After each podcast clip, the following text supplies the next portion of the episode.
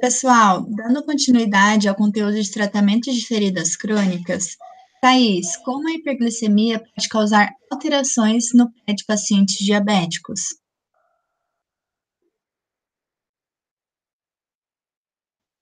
Mari, os pacientes com diabetes não controlado mantêm a hiperglicemia persistente. A glicemia, quando em contato com a íntima do vaso por tempo prolongado, pode agredir e gerar lesões à parede dos vasos. É, o diabetes também altera outros tecidos do organismo, como a função neurológica, o paciente tem a perda de sensibilidade protetora.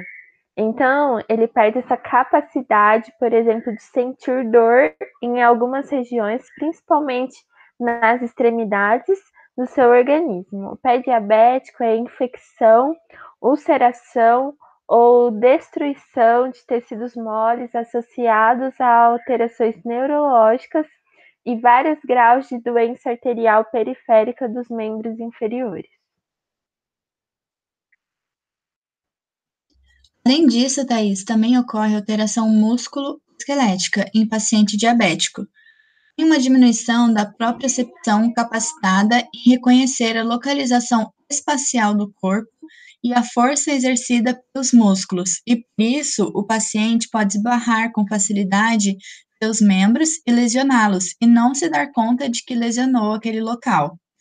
Pacientes com diabetes não controlada, por muitos anos, pode ocorrer a atrofia da musculatura do pé, causando desequilíbrio entre músculos flexores e extensores, causando deformidades rígidas, pois aumentam as pressões plantares, causando uma ruptura da pele e a formação de dedos em garra, caracterizando a artropatia de Charcot, em que acontece o desabamento ósseo, a curvatura do pé fica em ângulo reto. Com todo o nosso conhecimento acerca da etiologia dessa úlcera, na avaliação, podemos encontrar quais características da úlcera neuropática, Thais? Mari, geralmente são feridas circulares na região plantar dos pés ou qualquer região de proeminência óssea. Possuem um processo de cicatrização retardado e bordas de hiperqueratose. Estão mais susceptíveis à infecção e a sua origem está relacionada ao uso de calçados inadequados ou a pequenos traumas. Certo, Thais. Como podemos tratar uma úlcera de pé diabético? E quais os aspectos são importantes para a orientação do paciente acerca de cuidados em casa com o pé diabético? As úlceras do pé diabético, Maria, elas são complexas e de difícil cicatrização. Devemos utilizar nossos conhecimentos científicos para avaliar e propor melhor terapia.